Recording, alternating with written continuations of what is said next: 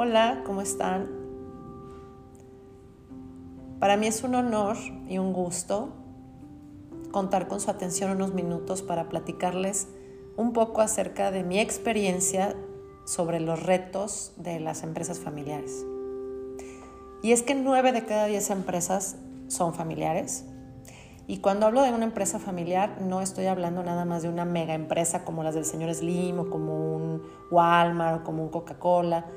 Estoy hablando de todas las empresas familiares, o sea, hasta las pequeñitas, hasta el carro de hot dogs, el changarro de la esquina, la tienda de abarrote, las medianas, las, todas las empresas familiares. En esencia, todas pasan por las mismas etapas, por los mismos retos, por los mismos problemas y por los mismos beneficios, ventajas y desventajas. En esencia es lo mismo. Entonces, antes de, de comenzar con estos retos, les quiero hacer una pregunta. Para ustedes, ¿qué es más importante? ¿La empresa o la familia? Esta pregunta yo me la hice muchas veces. Eh, estuvo rondando por mi mente muchas veces, mucho tiempo, muchos años, porque para mí era muy importante la respuesta, porque dependiendo de esa respuesta era mi forma como yo tenía que actuar o las decisiones que yo iba a tomar no podía concluir con una respuesta satisfactoria, entonces acudí a asesores, a empresarios, amigos, a hacerle la pregunta porque pues yo pensé que pues gente más experimentada me iba a contestar. Lo que yo percibí o lo que yo me di cuenta es que cada quien pensaba distinto. Y entonces la gran respuesta que yo esperaba para poder tener una guía en el camino no llegaba. Así pasaron los años hasta que me di cuenta de que esta pregunta es una trampa, porque es una pregunta tóxica. Es una pregunta que lo único que hace es generar problemas, que no te lleva a nada bueno. No es una pregunta bien hecha porque es del tipo de preguntas como ¿qué es más, ¿quién es más importante o quién es mejor, el hombre o la mujer? O es como de esas preguntas que le haces a tu pareja, ¿quién es más importante, tus papás o yo? Entonces, esta pregunta la tengo muy presente y esta conclusión, pues después de, después de vivir las experiencias que viví, porque desde mi experiencia personal con nuestra empresa familiar. Desde que nos hicimos esta pregunta, se generaron situaciones que fueron un parteaguas en la relación familiar y de la empresa. Hace 39 años, mi papá formó, fundó Inmesa.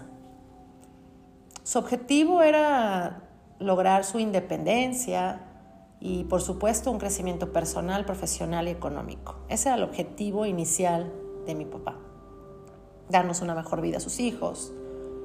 Entonces, logra fundar Inmesa hace 39 años y gracias a que mi papá es una persona súper inteligente, eh, constante, disciplinada y visionaria, no tardó en hacerse exitosa la empresa. Somos tres hermanos, eh, dos mujeres y un hombre, el del hombre es el del medio. Y desde que yo me acuerdo, desde que yo me acuerdo, desde que pudimos, mi papá nos obligaba a ir a trabajar, o sea, no era negociable, teníamos que ir a trabajar, sábados y vacaciones, ¿no? Y nos moríamos de coraje porque veíamos a nuestros amigos quedándose en casa, descansando y nosotros teníamos que ir a trabajar y le decíamos, es que no nos dejas disfrutar nuestra vida y nuestra infancia y nuestra adolescencia todo ese rollo, ¿no? Pero no era negociable, era una obligación. Terminamos de, de estudiar nuestras carreras y entonces ya nos integramos formalmente a trabajar en la empresa de tiempo completo. Pasaron algunos meses, años, dependiendo del caso, y nos casamos los tres. Entonces, ahora, pues las necesidades eran distintas porque anteriormente mi papá tenía que mantener a, dos, tres hijos. Ahora ya cada quien tenía sus familias, comenzamos a, comenzamos a tener hijos, entonces la familia empezó a crecer. Y aquí la, la, situación principal fue que no teníamos reglas, nunca nos habíamos sentado como a platicar las reglas. Entonces cuando menos nos dimos cuenta ya todos tenemos sueldos distintos, actividades distintas, permisos distintos, eh, responsabilidades distintas. Y no nos animábamos a decirnos nada porque al final todavía sería como lo que mi papá decidiera. Pero era inevitable que poco a poco se empezaba uno a, decir, a ver, esto no es justo. Es una situación como cuando estás chico, las familias cuando están chicos y que le dices al papá, ¿no? ¿Por qué mi hermano sí? ¿Por qué mi hermano no? Yo también quiero. Lo mismo. Lo mismo. Entonces empezamos como con, despacito, ¿no? Oye, ¿por qué mi hermano gana más que yo? Oye, ¿por qué mi hermana se puede ir más temprano? Oye, ¿por qué sí? ¿Por qué Entonces mi papá empezó a buscar la forma de ser equitativo con todos. Entonces él empezó a decir, a ver, bueno, te doy también a ti. Bueno, entonces empezó a darnos como a todos por nuestro lado para que todos estuviéramos contentos, pero al final no funcionaba. Al final no estábamos satisfechos, no estaba funcionando en la operación y todas esas malas conversaciones, esas malas negociaciones, pues se fueron permeando también a la operación de la empresa. Em, fue un problema muy grande el que vivimos, porque entonces las discusiones cada vez se fueron haciendo más grandes, se empezó a, integrar a las discusiones la familia política, nos empezamos a faltar al respeto, y entonces en medio de todas estas discusiones salió la pregunta que les comenté hace rato. No me acuerdo en qué momento, este, bueno, sí, sí me acuerdo en qué momento, más bien no recuerdo quién, pero bueno, eso no importa. Alguien dijo, a ver, entonces, ¿qué es más importante? ¿La familia o la empresa? Y las respuestas fueron tan variadas porque pues entonces cada quien tenía sus intereses propios, sus formas de pensar, sus corajes, sus resentimientos. Y entonces hubo una serie de acontecimientos que nos llevaron a la separación, nos comenzamos a faltar el respeto, empezamos a llevar las discusiones ya no nada más al ámbito empresarial, sino también el familiar. Las reuniones que teníamos los fines de semana, este, pues se volvieron, o sea, no, de todas formas seguimos discutiendo cosas de la empresa en las, en las reuniones familiares. Eh, se volvió todo un desastre. Eh, yo me salgo de la empresa porque ya no aguantaba yo las discusiones. Después se sale mi hermano, después yo regreso, después regresa mi hermano, después se vuelve a ir mi hermano. Un desastre total. Actualmente eh, mi hermano tiene un negocio propio, similar al, al que nosotros tenemos. Mi hermana y yo sí estamos trabajando con mi papá. Mi mamá siempre ha estado en casa, pero entonces mi hermano, aparte de que se salió de la empresa, pues también hubo un rompimiento familiar. O sea, no sabemos nada de él, ni él quiere saber nada de nosotros. Eh, no sé si en algún momento se vaya a solucionar esa situación, pero la realidad es esa. O sea, tristemente mis papás no saben nada de su hijo ni de su familia y él no quiere saber nada de nosotros. Eh, entonces, llegué a la conclusión, después de todos estos años de, pleitos y de discusiones y de rompimientos, en que la respuesta correcta a la pregunta de qué es más importante, la familia o la empresa, es ninguna de las dos. Ninguna de las dos es más importante son complementarias. No puede ser que la empresa sea más importante o la familia sea más importante, son complementarias. Entonces, el éxito o el arte de las empresas familiares está en hacer una combinación exitosa, armoniosa entre la empresa y la familia. Porque una empresa familiar es una combinación de empresa, familia y patrimonio. Porque sucede que en la mayoría de, los casos el patrimonio de la familia está en la empresa, en el bien, en el edificio, en los inventarios. Entonces, pues también es importante cuidar el patrimonio, ¿no? Entonces comprendí que para lograr iniciar un proceso de una sucesión o de un o, de una eh, o de lograr exitosamente los retos que presenta la empresa familiar era cambiar las palabras. En lugar de llamarnos una empresa familiar, lo que teníamos que hacer es convertirnos en una familia empresaria. ¿Y eso qué implica? Implica tener reglas del juego, o sea, la famosa institucionalización. Implica también actitud e implica profesionalizar a los miembros de la familia. Necesitábamos ponernos a estudiar y prepararnos y cambiar nuestra mente y nuestras formas de trabajar.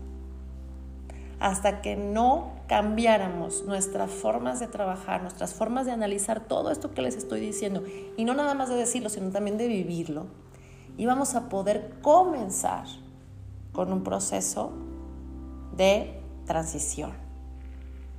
Mientras tanto, iban a ser solamente discusiones. Entonces, yo podría englobar los retos, después de que ya pasó todo lo que les dije, yo podría englobar los retos en tres grupos. El primer grupo, lograr la felicidad de la familia y al mismo tiempo lograr el éxito de la empresa. ¿Qué significa? debemos de saber quiénes son los que deben de trabajar en la empresa. O sea, no porque yo sea Ramírez, tengo que trabajar en la mueblería Ramírez.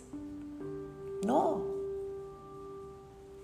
Si quiero y si tengo la capacidad de hacerlo, lo podré hacer. Si es conveniente para mí y para la empresa, lo podría hacer. Pero no es una obligación. Ahora, si yo tengo, yo quiero ser artista, yo quiero ser cantante, yo no quiero ser, trabajar en la mueblería Ramírez, yo no quiero, a mí no me gusta eso, no debería de ser castigado con la eliminación. ¿Sí? O sea, significa que a mí me preocupa la felicidad de este integrante de la familia que no quiere pertenecer a la mueblería Ramírez pero él quiere cantar, él quiere ser artista, ¿cómo lo puedo apoyar? Y eso va a hacer que la empresa siga funcionando porque no va a tener un elemento inconforme y que no le gusta lo que hacen en la empresa. Sin embargo, va a tener también la felicidad de la familia porque puede apoyar a este elemento de la empresa, puede trabajar fuera y aún así ser parte de la empresa. No operativamente, pero sí tal vez en dividendos o en acciones o en alguna forma. No es necesario sacrificar la vida porque tengo que estar en la empresa familiar o no es correcto tener la presión y la responsabilidad no disfrutada de una sucesión que yo no estoy convencida. ¿No? Es como los artistas, ¿no? Si te apellidas este, Fernández, pues tienes que ser igual que el papá, porque si no, pues entonces no, no supiste trascender la de los dones de tu papá. No, somos entes distintos y como fundadores de la empresa y como motivadores de la trascendencia de la empresa, debemos identificar cuando la familia, los integrantes de la familia no son aptos para estar en la empresa. Y no por eso crucificarlos, no. Simplemente apoyarlos a que trasciendan en otras áreas y buscar a los que sí para que puedan, eh, puedan apoyar en el crecimiento de las empresas. El otro grupo en el que puedo centrar los retos de la empresa son estos tres puntos. La trascendencia física y humana, la estrategia y las finanzas. El legado que el fundador quiere dejar a su familia y a la sociedad es sumamente importante. Y vuelvo a decir, y no nada más una empresa grande, sino hasta el carrito de hot dogs. A veces es hasta más importante para el fundador el legado a la sociedad, el legado humano que el físico. Entonces, para poder trascender, se requiere crear una estrategia. ¿Qué es una estrategia? Que a veces suena medio complicado. Una estrategia es así de fácil. ¿Dónde estoy? ¿A dónde quiero llegar? ¿Y cómo lo voy a lograr? Es importante, de acuerdo a esa trascendencia que queremos lograr, ya sea física o humana, qué estrategia voy a, idear o crear.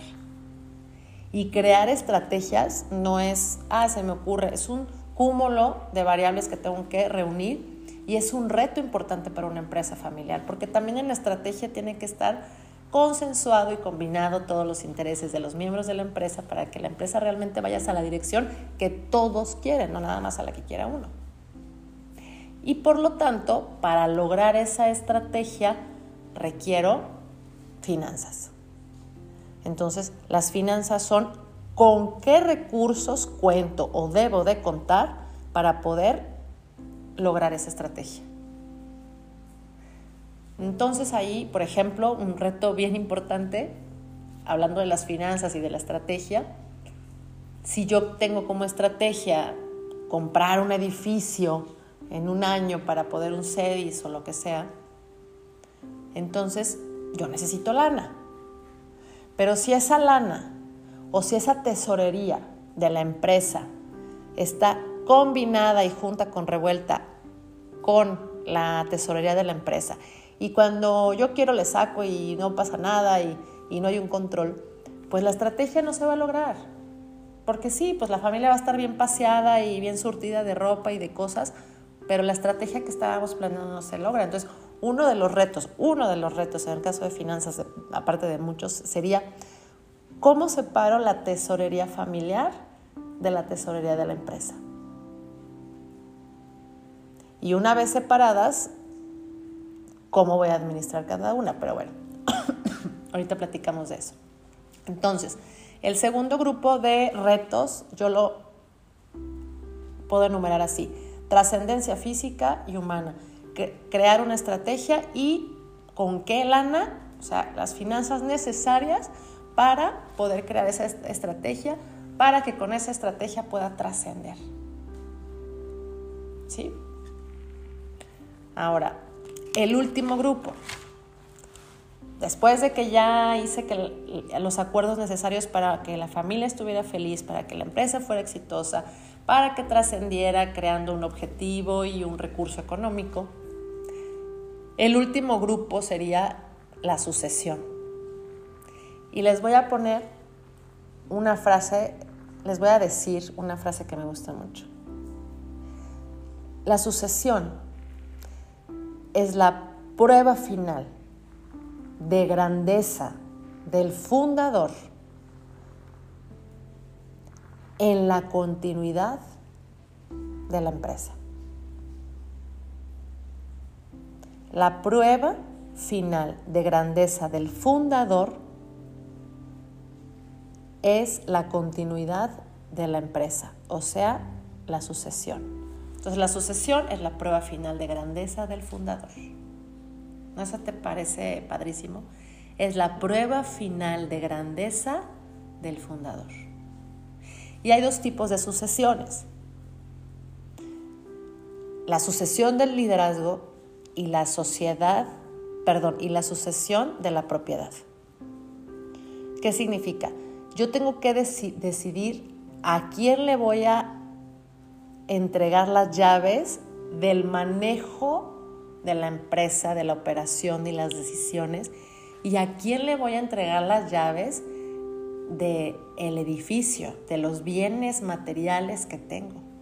O sea, quién va a ser el dueño de la propiedad y quién va a ser el dueño de las operaciones. Para lograr esto, se necesita un gobierno corporativo. Y este gobierno corporativo debe de estar formado principalmente por tres consejos, el administrativo, el de accionistas y el familiar.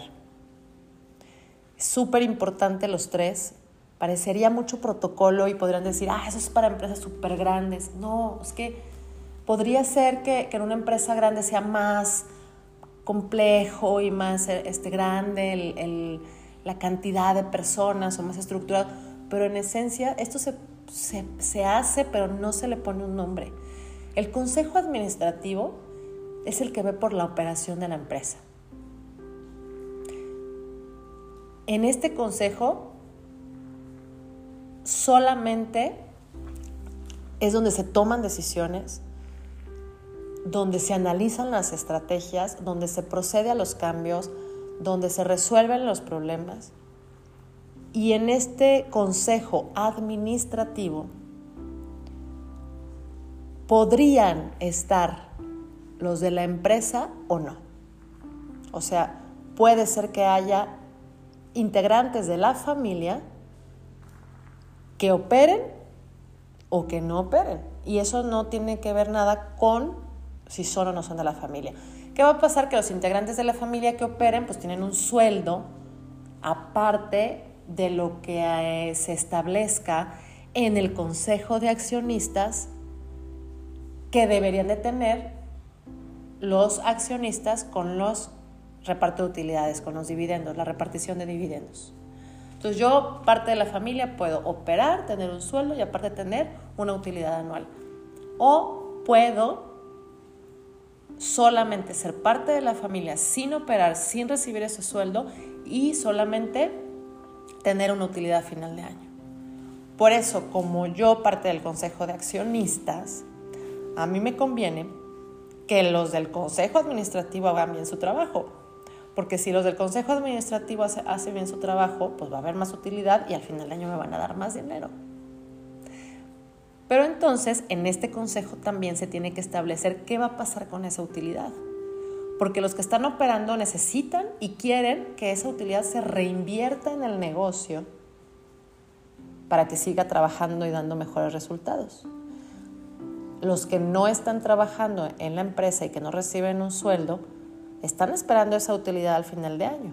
Que si son inteligentes saben que pues, reinvertir funciona para que les dé más dividendos el próximo.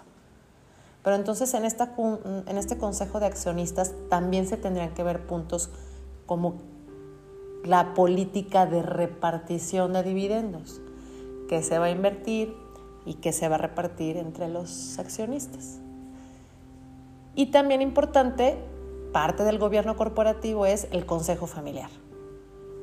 O sea, el consejo familiar es el que va a poner las reglas a la familia para que se encuentre en perfectos acuerdos ante todas las situaciones de la familia. O sea, por ejemplo, ¿qué pasa si un integrante de la familia se enferma, se incapacita. ¿Qué pasa si algún integrante de la familia fallece? ¿Y qué va a pasar con la familia, los hijos? ¿Quién los va a mantener? ¿Qué pasa si un integrante de la familia quiere renunciar? ¿Qué pasa si un integrante de la familia actúa deshonestamente? Y hay que correrlo.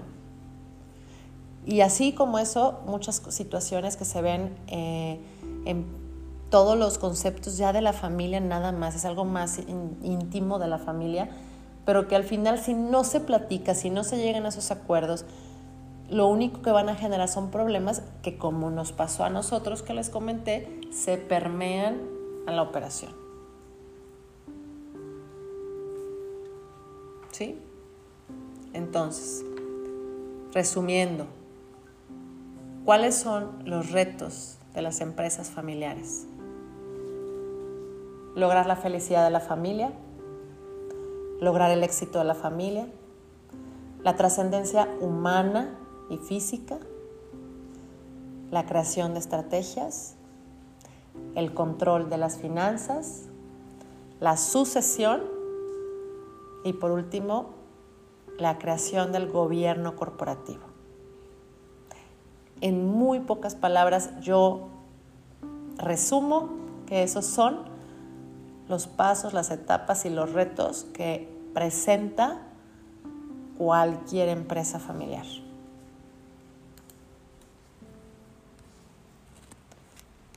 Ahora bien, no podemos dejar a un lado que al final las empresas están formadas por gente. La gente tiene valores, historias, cultura, sentimientos, reacciones, un montón de cosas. Y al final nadie nos enseñó a ser dueños de una empresa, nadie nos enseñó a ser hijos, Nadie nos enseñó a ser papás. Es por eso que es importante prepararnos, prepararnos, prepararnos para lo que se viene y que no nos agarren las situaciones de, de, improviso. Entonces, para lograr la trascendencia de las empresas familiares, pues la pregunta que tendrían que hacerse todos los fundadores es, ¿cómo logro la transición de los propietarios hacia los hijos. Y es que normalmente la transición de la primera a la segunda generación no es tan complicada. Digo, sí puede ser complicada porque había una familia, ahora hay cuatro o cinco familias. Pero de la segunda a la tercera generación, en donde ya no son tres o cuatro, ya son, no sé, 15, 20 familias, pues se vuelve muy complejo.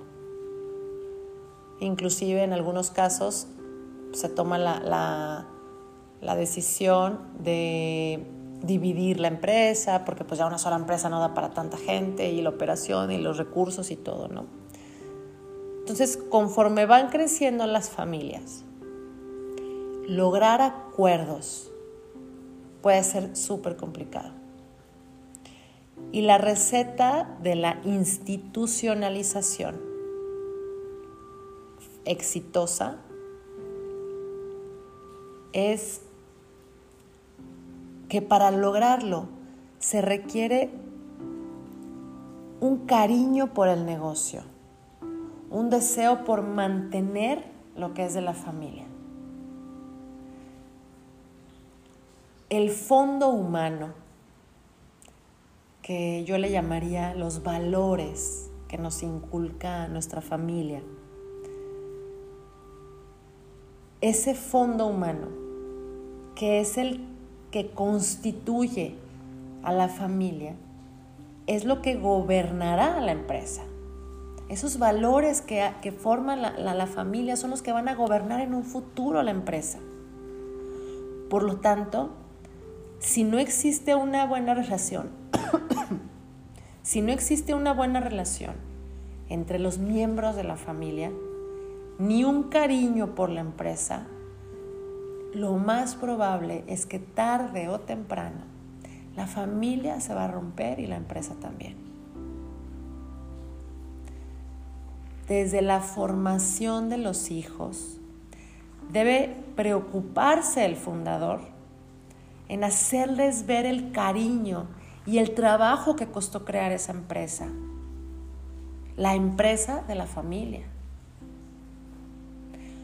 Cuando de fondo está el bien común de la familia y de la sociedad, así como de la empresa, cuando las prioridades se tienen claras, ponernos de acuerdo es sencillo. Y por lo tanto, nuestras empresas familiares van a trascender. La mentalidad es la de colaborar en mayor proporción a la sociedad, darle mayor valor agregado a la sociedad, a la empresa, a los empleados, a los clientes, a los proveedores. La mentalidad en la que estamos es la que estamos formando personas y no generando riquezas. Si nos enfocamos en formar personas con valores de servicio, de honestidad, de respeto, de sinceridad y de cumplimiento, que todo ese grupo de personas tengan estos valores bien puestos en su mente y en su corazón y sean personas íntegras que actúen con el corazón, con la mente y con el estómago de forma paralela, entonces, solamente entonces tendremos sucesores exitosos. Puede haber muchas reglas, muchos retos, muchos asesores, pero si no existe